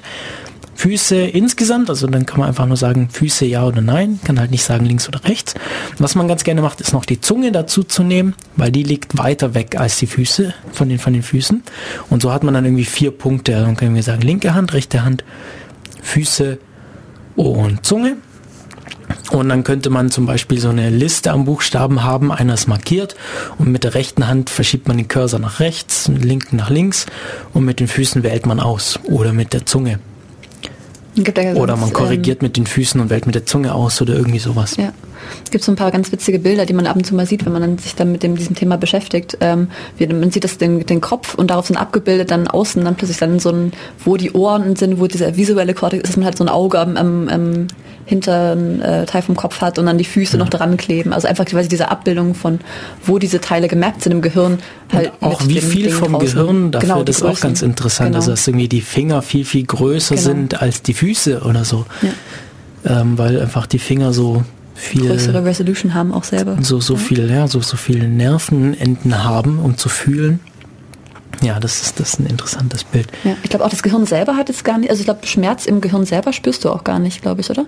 War das nicht so? Mm. Also die, bis du halt reinkommst ins Gehirn, ist es vermutlich schon schmerzhaft, aber ähm, ich glaube. Ach so, du meinst, wenn ja. man im Gehirn rumstochert quasi. Rumstochert, ja, das, das weiß ich nicht, aber wahrscheinlich ich nicht. Ich glaube, so da gibt es äh, kaum Nerven im Gehirn und deswegen, hm. also hat mir irgendjemand mal erzählt. Wozu auch? Ja, eben. Eigentlich soll man da ja, ja. nicht drin rumdrücken, sondern darum haben hm. wir irgendwie so einen Schädel außenrum. Das hat man den Medizinern aber nicht gesagt. Und manchmal ist es ja auch notwendig. Ja. Naja. Ja, verwandt, verwandt damit, was auch eigentlich echt interessant ist, sind die Cochlea-Implantate. Hm. Ähm, ja, es ist äh, ein Hörimplantat mhm. für Leute, deren ähm, was was ist kaputt? Die Herrchen oder? Die oder die genau entweder die also das das Ohr funktioniert ja so. Es trifft Schall aufs Ohr auf, wird durch den äh, Gehörgang auf das Trommelfell geleitet.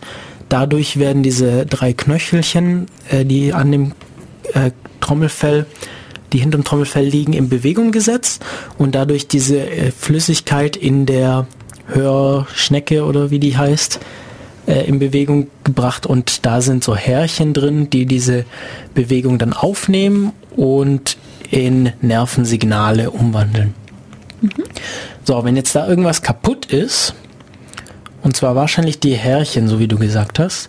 Oder zumindest irgendwas an dieser Reihe oder, oder irgendwie so ein Knochen könnte irgendwie auch oder das Trommelfell kaputt sein. Wobei das Trommelfell könnte man eventuell ersetzen, weiß ich nicht. Also da kennen wir uns nicht zu gut aus. Wir, wir sind wie gesagt keine Mediziner, sondern äh, sehen das eher aus Informatik- und Ingenieursrichtung. Na, jedenfalls äh, kann man dann so ein Implantat machen, das in diese Hörschnecke reingeht und da diese Signale direkt erzeugt. Dann geht ein Kabel unter die Haut beziehungsweise in den Knochen in der Nähe vom Ohr und außen ist dann so ein ja, Mikrofon praktisch dran, das dann das, das aufnimmt und dann drahtlos an dieses implantierte Gerät überträgt und das überträgt es dann an die Hörnerven und dann kann man praktisch wieder damit hören. Genau. Also auch wieder ein Brain-Computer-Interface, das nicht die klassische Richtung ist mit dem nur Infos zum System, sondern tatsächlich auch eingibt zum Gehirn. Genau, da stimmt es, da stimmt es nicht mehr wie unsere Definition von Anfang, dass Brain-Computer-Interface in die andere Richtung geht. Hier nimmt der Computer eben Eingabe zum Gehirn. Eingabe, genau, vor. So was ähnliches gibt es auch mit Bildern. Mhm. Und das ist wirklich echt, also ich meine, das, das Cochlea-Implantat, das, das gibt es ja schon irgendwie seit den was, 70er Jahren oder so, gibt es ja schon wirklich ähm, auch wird halt auch, auch häufig eingesetzt relativ. Also es wird wirklich, also ich hatte aus in der Schule auch eine, eine Freundin, die so ein Ding hatte. Ähm, aber mittlerweile, also man hat auch dann angefangen in den 70ern und 80ern, glaube ich, ähm, ähm, auch für, zu versuchen, Leuten ähm, das Augenlicht wiederzugeben. Und da gab es dann so einen so so einen Herrn, der hat, dem haben sie, ähm, äh, also die haben eine Kamera genommen und ähm, der hat dann auch wieder so einen Prototypen, ähm, der dann etwas größer ist mit Rucksack und, und äh, Kamera und kleinen Computer. Und dann haben sie dann über ein Kabel auch ähm, durch die Schädeldecke durch ähm, dann Infos an seinen visuellen Kortex gegeben. Und der hat jetzt beide Augen verloren gehabt, ähm, äh, irgendwann während seiner jungen Adulthood, also irgendwie so 20, 24 oder so, hat er beiden Augen verloren. Ähm, und der konnte tatsächlich lernen, dann aus diesen, diesen elektrischen Stimulationen auf seinen visuellen Kortex wieder eine gewisse Art von Sehen wiederzugewinnen. Das ist natürlich kein Sehen in dem Sinne, wie wir uns das vorstellen, sondern ähm, halt so helle und dunkle Reize in dem Sinne. Also einfach ganz, ganz niedrig genau. aufgelöst genau. eigentlich. Genau. Aber, aber es, trotzdem ähm, sehen. Genau, also es reicht aus, um zum Beispiel zu erkennen, aha, da ist ähm, ein, ein, eine Kante und dadurch erkennt er, dass da eine Tür ist zum Beispiel. Und das ist natürlich auch schon, also allein schon um, um alleine irgendwie zu leben und sich ähm, in seiner Umwelt zurechtzufinden, natürlich mhm. auch äh, ein unglaublich spannender Prototyp, also das, was man da schon gemacht hat. Und dann kann man, also wenn es dann irgendwie auch mal höher aufgelöst wird mhm. oder so, dann kann man irgendwie auch anderen Input dann ja, ganz gut klar. verwenden. Ja. Ich meine nicht, dass es jetzt irgendwie äh, wünschenswert wäre, nicht mehr das natürliche Augenlicht zu haben, aber man könnte sich dann auch irgendwie andere Sachen, Nachtsichtgeräte und mhm. ähm, Infrarot sehen und so weiter vorstellen. Oder ja. auch direkt an den Rechner irgendwie, um im Internet zu surfen oder den, den Computer ja, das haben sie auch gemacht mit ihm. Also die haben auch einen Rechner daran angeschlossen und tatsächlich Webseiten ihm so grob übertragen ins mhm. Gehirn. Also es ist echt verrückt, was da ging. Und es zeigt halt auch wieder, wie, wie krass plastisch das Gehirn einfach ist, wie sehr das sich anpassen kann an neue Informationen und auch an neue Sensorik, die er vorher nie hatte. Also man hat bei Ratten ja auch schon ähm, Infrarotsensorik ins Gehirn gemappt. Die haben dann auch genauso gelernt, ähm, die konnten dann so Futter auswählen, je nachdem, wo das Infrarotsignal war und so. Also ja, dann gibt es ja auch irgendwie so ferngesteuerte Ratten. Mhm. Und Cockroaches. Und ja. Ratten auch schon, echt? Ratten auch, ja. Neben der, der Ratte haben sie äh, genau. Die, die, die, die Nerven, die an ihren äh, Schnauzhaaren, nee, wie heißen Aha. denn die, diese, diese, die Whisker, ja, die, diese, diese Härchen, die sie ja. zum Fühlen verwenden, äh, angeschlossen. Und ähm, wenn die irgendwie sie dann darüber gesteuert und dann auch noch Glückshormone gespritzt, ja, wenn, ist echt abgefahren. wenn sie das Richtige gemacht hat oder so irgendwie. Ja, das Krasse ist ja, ich meine, es gibt ja auch genau diese ähm, Systeme, wo einfach nur elektrische Reize an den Arm gegeben werden von, von Affen und von Menschen. Mhm. Ähm, und der Mensch schwört dann danach, er wollte seinen Arm jetzt in dem Moment bewegen. Mhm. Und obwohl es eigentlich vom System induziert war, allein durch diesen, diesen Impuls. Mhm. Und der Mensch ist davon fest überzeugt, dass er das selber ausgelöst hat. Und wenn man sich vorstellt, jetzt wird man äh, ferngesteuert durch sowas, das ist natürlich also nicht wünschenswert und auch nicht äh, so einfach möglich, aber prinzipiell, wer weiß, ob dann dem Menschen das überhaupt klar ist. Ne? Ja, wir hatten ja auch schon der, angesprochen, der irgendwie, dass man, dass man, dass man Entscheidungen mhm. sehen kann in der Gehirnaktivität, bevor der Mensch sich selber ja. überhaupt bewusst ist. Und zwar, oh, ich habe das jetzt leider nicht mehr so genau im Kopf, wie lange, aber das, das, das waren wirklich lange Zeiträume, irgendwie so, so, so ein ähm, Experiment, dass man jemanden hinsetzt und sagt, du hast hier zwei Knöpfe, drücke einen von beiden irgendwann, wann immer du willst. Und irgendwann drückt er den und irgendwie konnte man dann wohl schon Minuten vorher sagen, ähm, der wird diesen Knopf drücken und die Person selber war, war sich aber erst direkt davor, ja. er hat, er hat, also war der Meinung, erst direkt davor die Entscheidung getroffen zu haben. Ja, also echt verrückt, was man da, also auch an, an Implikationen für Philosophie und freien Willen und so hat. Was, also man hat ja quasi, ohnehin lebt man ja eh ein paar Sekunden in der Vergangenheit, nee, ja doch in der Vergangenheit so ein bisschen, mhm. weil man halt irgendwie, alle Signale müssen ja erstmal verarbeitet werden und synchronisiert und wenn dann irgendwas passiert und eigentlich kriegt man das erst ein bisschen später mit. Mhm. Also es ist echt das Gehirn macht deutlich mehr, als man irgendwie denkt. Unterbewusst. Ist ein bisschen gruselig. Ja. Aber halt auch unheimlich spannend. Und dann, ja, also man weiß zwar wenig, aber dann kann man auch irgendwie versuchen, äh, Gedanken zu lesen. Mhm. Und zum Beispiel Audio oder Video, das eine Person sieht oder sich vorstellt, auszulesen. Mhm. Und das ist auch. Da kann man, das kann man im Internet suchen. Ich glaube, bei newscientist.com kann man mhm. das finden. Ähm, also man kann natürlich nicht Gedanken lesen in dem Sinne, wie das in, in Filmen und so immer dann ist, dass man halt wirklich ähm, keine Ahnung, irgendjemand läuft irgendwo durch und plötzlich weiß man, was der gerade genau denkt. Aber man kann halt tatsächlich ähm, dem irgendwas vorspielen, irgendein Audio, und man kann dieses Audio aus den Gehirnwellen zurück raus rekonstruieren. Und das ist, also wenn man sich das anhört bei newscientist.com, dann ist es wirklich, also teilweise schwer zu verstehen, aber teilweise auch unheimlich klar. Also die haben dann irgendwas wie ähm, I don't know, Where's Waldo oder so dem vorgespielt und dann können die wirklich dann so, so, so ein ganz komisch verrauschtes Where's Waldo irgendwie da zurück rausrechnen und das ist halt wirklich, wirklich abgefahren. Mhm. Und das gleiche mit Bildern. Und das gleiche mit Bildern. Leuten ja. ähm, Video zeigen mhm. und währenddessen die, die Gehirnaktivitäten messen und aus der Gehirnaktivität das Video dann wieder heraus extrahieren. Und Einigermaßen. Man halt sieht, auch natürlich mega verrauscht, aber. Ja, man sieht dann interessanterweise auch irgendwie so bei Personen sieht man immer tatsächlich, also Gesichter. Mhm. Menschen sind ganz stark auf Gesichter, Gesichtserkennung ja. ähm, ausgelegt, weil wir es einfach brauchen, um mit anderen Menschen umzugehen und es ständig machen.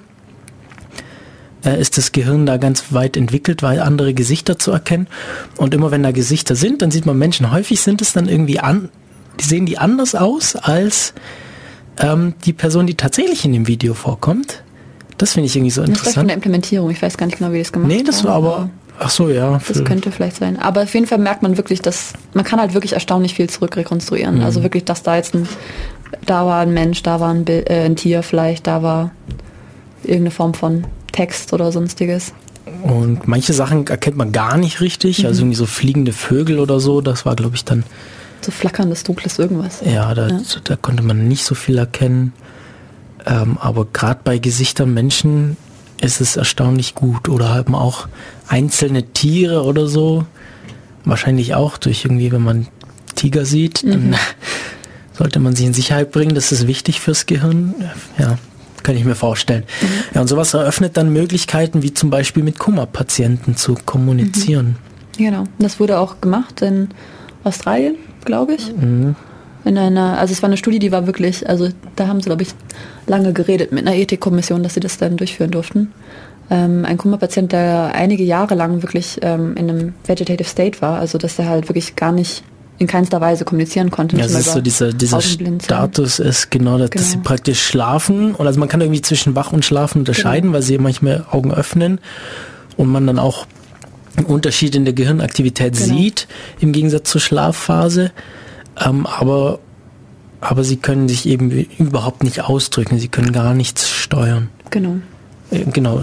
Und dann... Äh, dann haben sie dem ähm, halt erklärt, ähm, dass er sich zwei Sachen vorstellen kann, für Ja und für Nein. Und das eine war ähm, ähm, Tennis, spielen. Tennis spielen, das war dann für, um den, den sensomotorischen Kortex irgendwie mhm. zu aktivieren.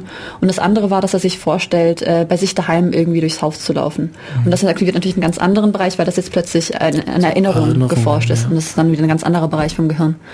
Ähm, und dadurch haben sie dann ihm beigebracht, Ja und Nein zu sagen. Und dann konnten sie sich mit diesem Koma-Patienten unterhalten. Genau. Das war also was heißt unterhalten? Die haben halt ein oder zwei Fragen gestellt. Fragen gestellt und der konnte antworten. Genau, aber allein, also das ist natürlich dann ganz krass, was man denn dann für Fragen stellen darf und was man mit den Antworten auch machen darf. Das hm. ist sehr, sehr schwierig, das Thema. Zu ich. fragen, willst du noch weiterleben ja, genau. oder so, das ist natürlich das haben ganz, ganz gefragt, schwierige. Aber sie haben, glaube ich, gefragt, was, ob er... Are you in pain, haben are sie you in gefragt. pain, genau. Hm. Ja. Ja, und wenn wir das Ganze weiterspinnen, können wir uns dann so Sachen überlegen wie den Bubblefish aus ja. den äh, Per Anhalter durch die Galaxis. Wer genau. das kennt, ist dieser kleine gelbe Fisch, den man sich ins Ohr steckt, der eigentlich ein Parasit ist oder nicht, wie, wie heißen diese Symbionten, mhm. äh, diese Lebewesen, die äh, sich gegenseitig nutzen. Und na, er ernährt sich von Gehirnwellen, hat aber den Nebeneffekt, Nebeneffekt, dass er alle Sprachen in die natürliche Sprache des Menschen übersetzt oder halt, dass man direkt im Gehirn dann das, das Meaning, also die, die Bedeutung des Gesprochenen direkt genau. versteht und nicht erst über die Sprache gehen muss. Und da gab es eine sehr interessante Studie. Ähm, das war actually, glaube ich, irgendwo in Holland. Also sie haben ähm, bilinguale Menschen genommen, also die Holländisch reden und äh, Englisch oder so, oder irgendwie solche Kombinationen.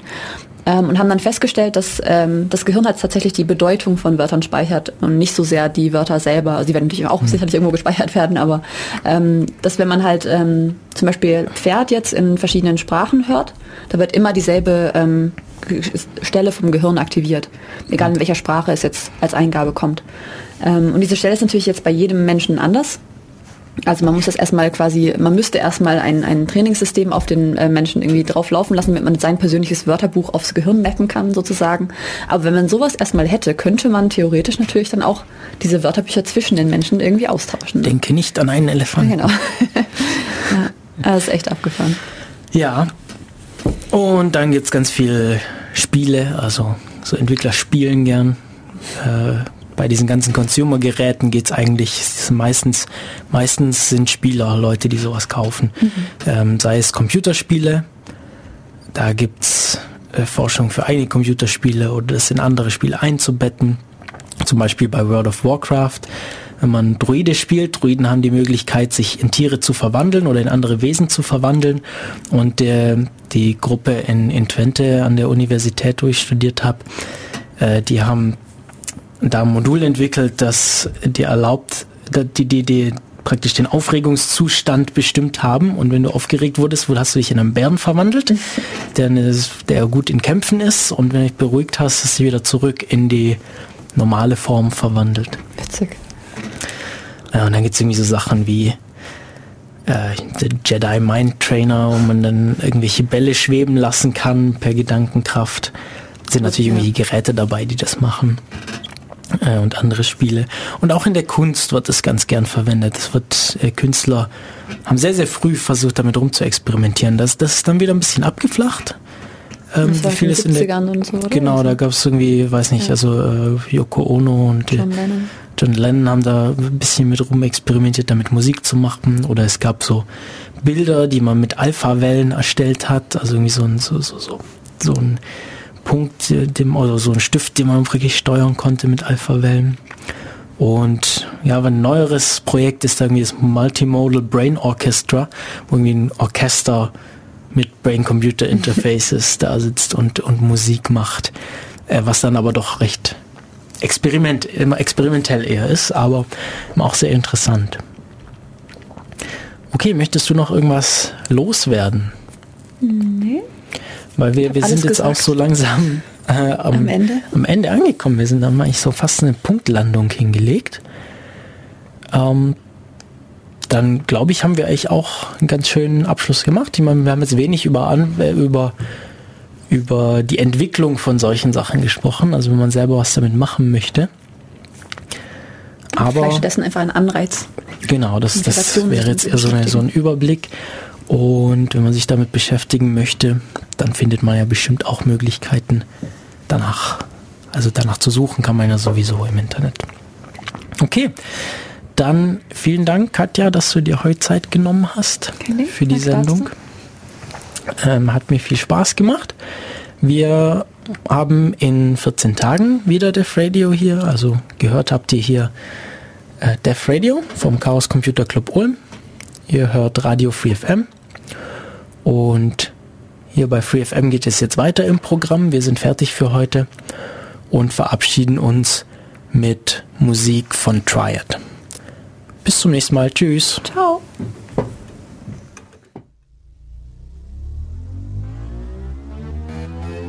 In the night.